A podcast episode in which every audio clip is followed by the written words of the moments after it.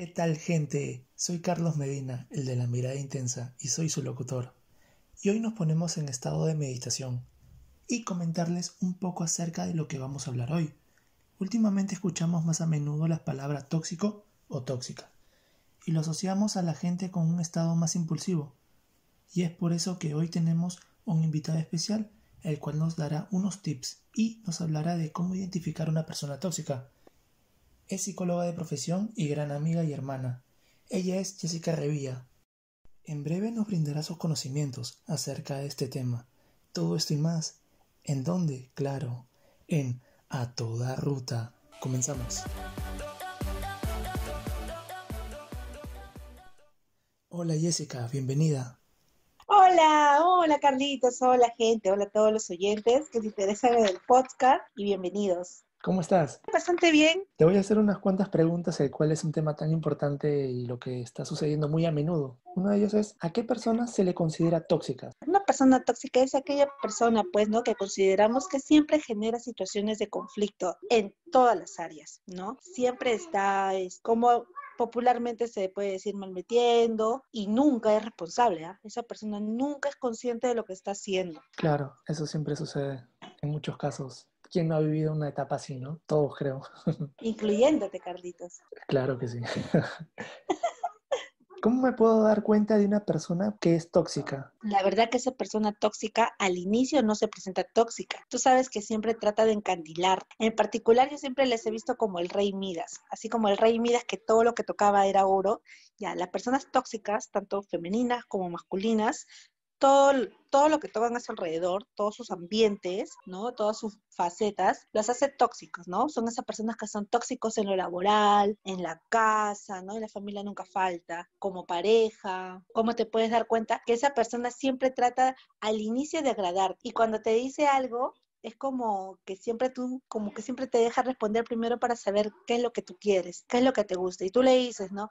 Ay, sí, este, a mí no me gustan las personas celosas, ponte, en el caso del pareja, ¿no? Y dice, no, a mí tampoco, ¿ah? A mí yo también lo odio. Y siempre trata así como, como que de ahí te vas dando cuenta, ¿no? Que siempre al inicio te trata, quiere caerte bien, quiere estar ahí contigo. Es como decir que te vende un prototipo que no es. Exactamente, no, vende el prototipo que tú estás esperando. Como que la persona tóxica hace su trabajo, pues, sondea, es su chamba, ¿no? Investiga. Fija su objetivo, ¿no? Fija su objetivo y en torno a eso investiga, ¿no? Alrededor de los amigos, oye, oye, ¿qué tal te parece tal persona, ¿no? Su víctima en este caso. Y, en base a esto, como que se va dando cuenta cuáles son, qué le gusta, qué no le gusta. Entonces, más o menos genera ese prototipo de lo que tú esperas y esa persona llega así como para decirte que es como anillo al dedo. Claro, eso sí, es muy cierto, sucede.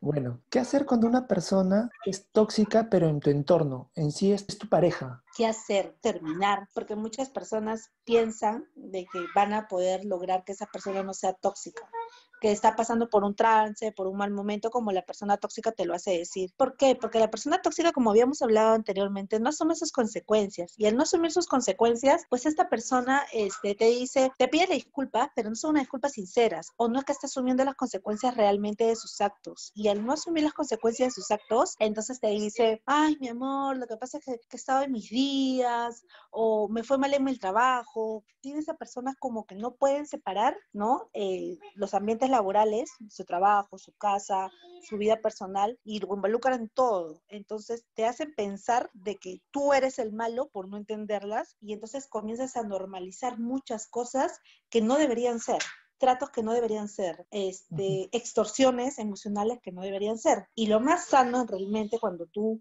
este, la persona de tu entorno, la tóxica es tu pareja, es terminar, porque no vas a poder hacer nada si no eres un profesional. Y siendo un profesional, ¿ah? porque el profesional, ¿por qué no puede con su vida personal? Porque no es objetivo, porque está involucrando sus sentimientos. Y ese es el problema de los, los, profesionales que intentan ser los salvadores de esta persona, ¿no? De estas personas que llegan a su vida con, con, muchos problemas en realidad. Claro, que a veces también intentan como que cambiar a la persona y es en vano porque no se puede. Exacto. Primero porque tienes demasiados sentimientos involucrados, el otro no sabes cómo es el camino y el otro es que la persona No, no podemos hacer algo por otros si esa persona no quiere. Y si esa persona no es sincera al, al pretender querer cambiar, ¿no? Porque realmente cambiar, cambiar es bien verde, ¿no? La, mayormente las personas mejoramos estas cosas que no nos gusta porque todo queda como lo encarnamos en nuestra experiencia de vida, ¿no? Y esa persona, las pocas personas que son tóxicas y que logran salir de ese trance, realmente porque siente que están perdiendo mucho y ya no quieren perder más, entonces es por eso. Claro, muy cierto. ¿Y cómo operan estas personas tóxicas? Ellos son una monedita de oro. Ellos son la monedita de oro que, que te quieren caer bien siempre, que le quieren caer bien a todo el mundo. Y sin querer, entre comillas, como que generan esas situaciones de conflicto que te decía, ¿no? Esos maldiretes, por ejemplo, ¿no? Esto es como opera, te tratan de desconectar de todas las personas, haciéndote tú, haciéndote tú eh, que tú seas necesario. O sea, que esta persona sea la necesaria en tu vida. ¿Te das cuenta? Claro. Sí, Entonces, ¿cómo operan de esa manera, no? Por ejemplo, si te quieren alejar de tu familia porque alguien de tu familia te dice, no, sabes qué, te quiero y esa persona no es para ti, te va a alejar. ¿Cómo? Te va a decir, mira, sabes que yo cuando voy a tu casa me comienzo a sentir mal. Y como yo me comienzo a sentir mal, yo no deseo ya este que me acompañe. Entonces ya te anticipan, ya te anticipan. Como esta persona ha tratado de hacer todo lo posible para que tú le caigas bien, que de esa manera te va desconectando de los amigos. Te Claro. va a decir, ¿no? Ay, mira, tú le dijiste así de manera inconsciente, ¿no? Ay, tengo que hacer tal cosa este día. Y días pero antes te dice, oye, para el día del cine, este día nada más tengo disponible esa hora. O esa hora que tú estás en el cine te llama por una emergencia. Ujú. Y cuando uno accede a salir, ella sabe que tiene la sartén por el mango. Ella sabe que tú estás accediendo. Y como con el llanto, las mujeres, sobre todo, y algunos hombres también, ¿ah? Yo he visto hombres que lloran, que son tóxicos, Que sí. y te dicen, ¿no?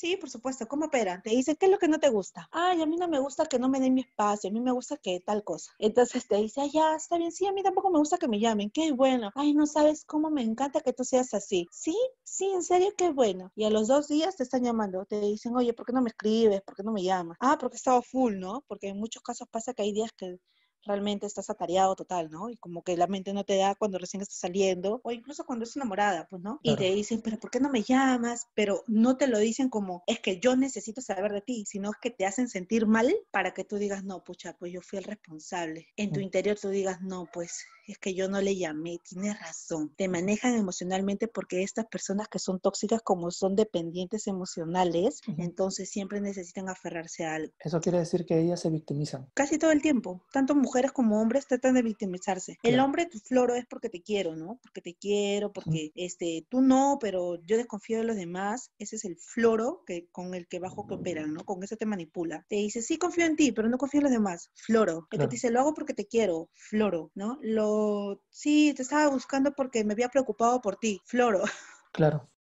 En breve vamos al segundo bloque, pero antes hacemos una pausa.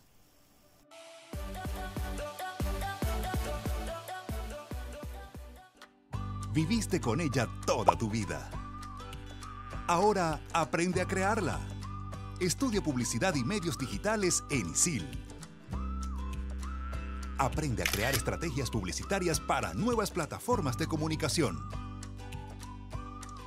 Empieza a crear. Estudia en ISIL.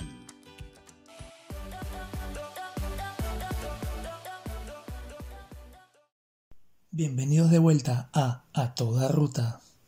Y cuando en esta pareja hay solo una única persona que es racional, justo es el mismo el, el tema, ¿no? Como todas las preguntas realmente tienen mucho que ver, ¿no? Cuando uno de las personas intenta ser racional, ese es donde está el amor y realmente el cariño de la otra persona que intenta hacerte ver que lo que tú estás haciendo pues no es correcto, ¿no? Que lo que tú estás haciendo es eh, no alejarte de la familia, sino que eh, ponerte en una situación de que tengas que elegir si tu familia o tu pareja, ¿te das cuenta? Entonces, cuando uno intenta ser el racional, hay que recordar siempre que la relación no es de uno y que toda la carga no la puede llevar uno, que siempre va a ser de dos, que si la otra persona no está dispuesta, entonces no, se, no puedes avanzar, no puedes progresar. Y cuando una persona intenta ser racional, entre comillas, y digo entre comillas porque lo vamos a ir viendo esto de que la otra persona sea la racional y la otra persona fuera la tóxica, es que no es así en todos los casos, ¿no? Y cuando la persona intenta ser racional, en realidad lo único que está haciendo es tratar de como alargar algo que